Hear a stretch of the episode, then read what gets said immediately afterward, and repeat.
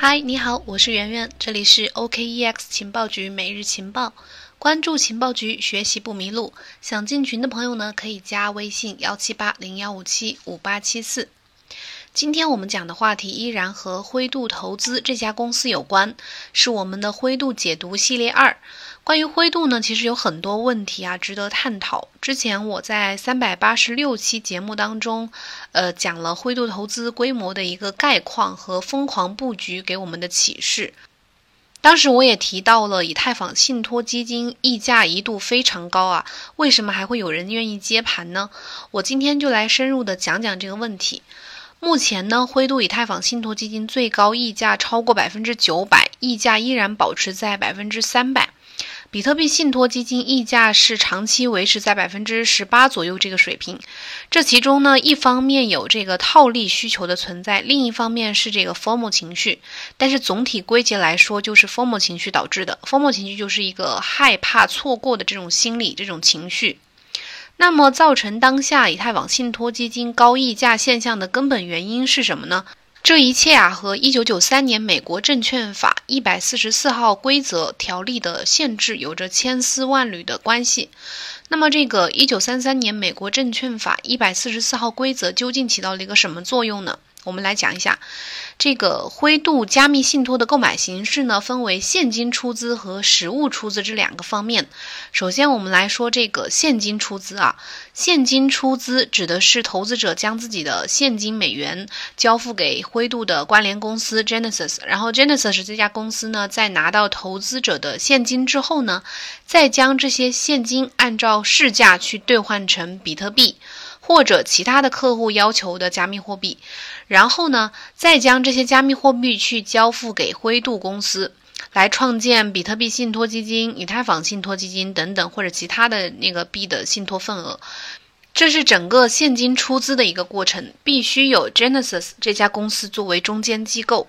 然后我们再说这个实物出资是什么样的呢？它是就是一些合格的投资者直接将实物交呃，比如这些加密货币，比如比特币或者是以太坊去交付给。灰度，然后直接换取比特币信托、以太坊信托或者其他的加密货币信托份额。那么这两种出资方式占比情况是什么情况呢？我们根据估算啊，这个二零二零年上半年灰度加密信托的现金出资和实物出资的占比分别是百分之二十和百分之八十。我们知道，灰度二零二零年上半年，呃，一共增持了价值十亿、十四亿美元的这个加密货币，而只有这个二点八亿美元是直接在二级市场上购买的，剩下的全部都是投资者，呃，直接拿比特币或者是以太坊这些加密货币去出资的。再来看看加密信托的锁仓周期，它是分为六个月和十二个月，这是和这个一九三三年美国证券法一百四十四号规则和这个 M 条例的具体规定有关的。先来介绍一下一九三三年美国证券法这部法律。美国一九三三年证券法，还有美国一九三四年证券交易法和它的配套的规定和条例，共同构成了美国证券监管的一个基本的框架。美国一九三三年证券法呢，作为美国现行的一个证券法律，主要规范是关于这个证券发行和审核的程序，也就是说，这个一级市场，在美国以及全世界的证券法领域影响是非常大的。尤其是近几年以来，这个法律呢进行了多次的重要的修订。美国处理瑞幸咖啡财务造假的这个事件当中，就用到了这些主要的法律条款。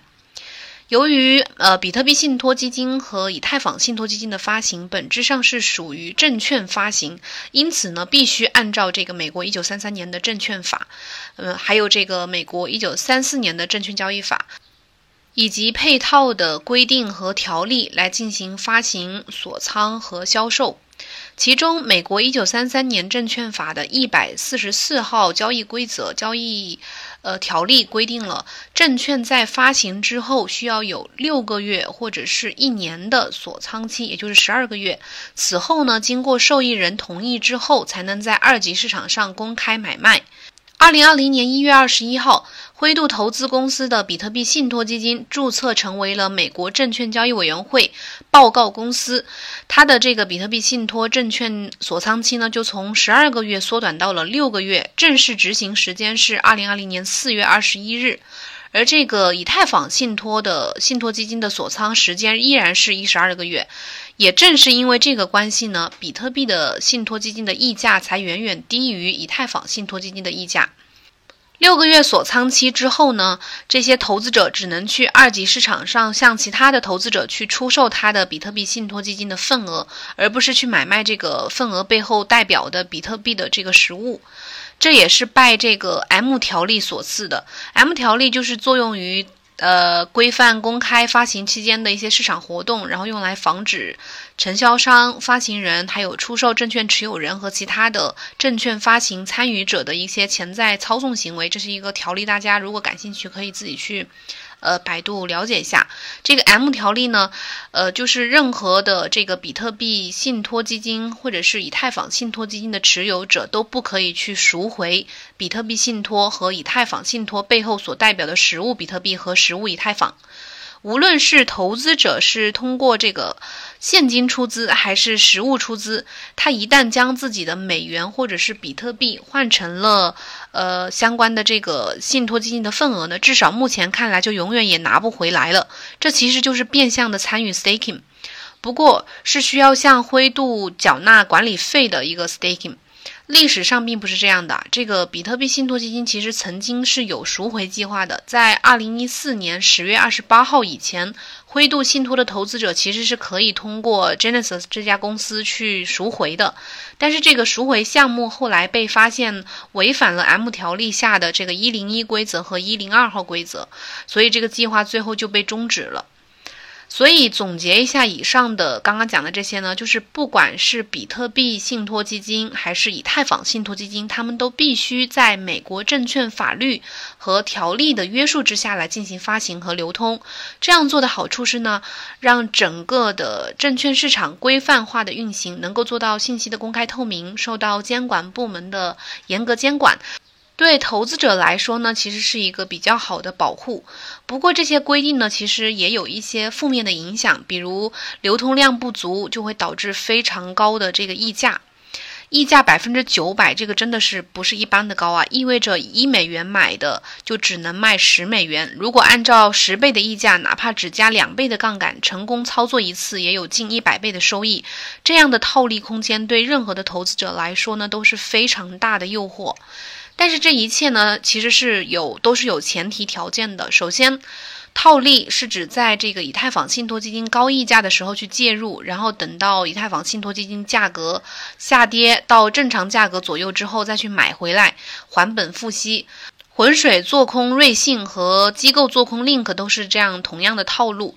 但是前提是场上的股票，也就是这个比特币信托和这个以太坊信托，它们的流通量要非常的。充分，如果流通量很少的话，套利者介入成本就是比如这个利息啊，就会猛烈的上涨。我们知道，在美国一九三三年证券法的一百四十四号规则之下呢，市场上大量的以太坊信托都是处于一十二个月的锁仓期这个范围的。目前解禁流通的以太坊信托非常的稀少，这导致了二级市场上的以太坊信托基金几乎不可能被做空。截至到一九年六月三十号，以太坊信托基金可以自由交易的份额呢，仅仅占到了目前总的股票呃数量的百分之三左右，这是一个非常少、非常低的一个流通量，导致了最后就导致了高昂的借贷成本，所以这对套利者或者是做空者来说是非常不利的。而由于以太坊信托基金的流通量只占到总的呃份额数量的百分之三，因此呢，根本找不到用来做空的这个借贷份额。总之，就是即便灰度的以太坊信托基金曾经具具有这个达到了百分之九百的这个高溢价，但是由于目前市面上流通量太少，根本不仅呃根本就不具有这个做空的条件。另外呢，我们知道目前这个灰度管理的价值规模啊，资产价值规模已经远远呃，已经五十多亿美元了。所以即便是按照最低百分之二的年度管理费来计算的话，它的毛利润也能高达。呃，一亿多美元，相当于九千六百个比特币。如果按照目前这个一万一美金的这个价格单价来计算的话，它的这个毛利润可以达到九千六百个比特币，这是多么大的一块肥肉啊！这华尔街以其他的一些华尔街机构呢，其实也早已盯上了。那么，面对基金机构们的激烈竞争，灰度接下来又该怎么走呢？极端的情况之下呢，曾经高昂的这个以太坊信托正溢价，又会不会之后变成负溢价呢？呃，我们在之后的节目里再和大家分享，敬请期待。今天我们就先讲到这里，谢谢你的收听，记得关注主播的主页，订阅我们的专辑，学习不迷路。明天同一时间再见，拜拜。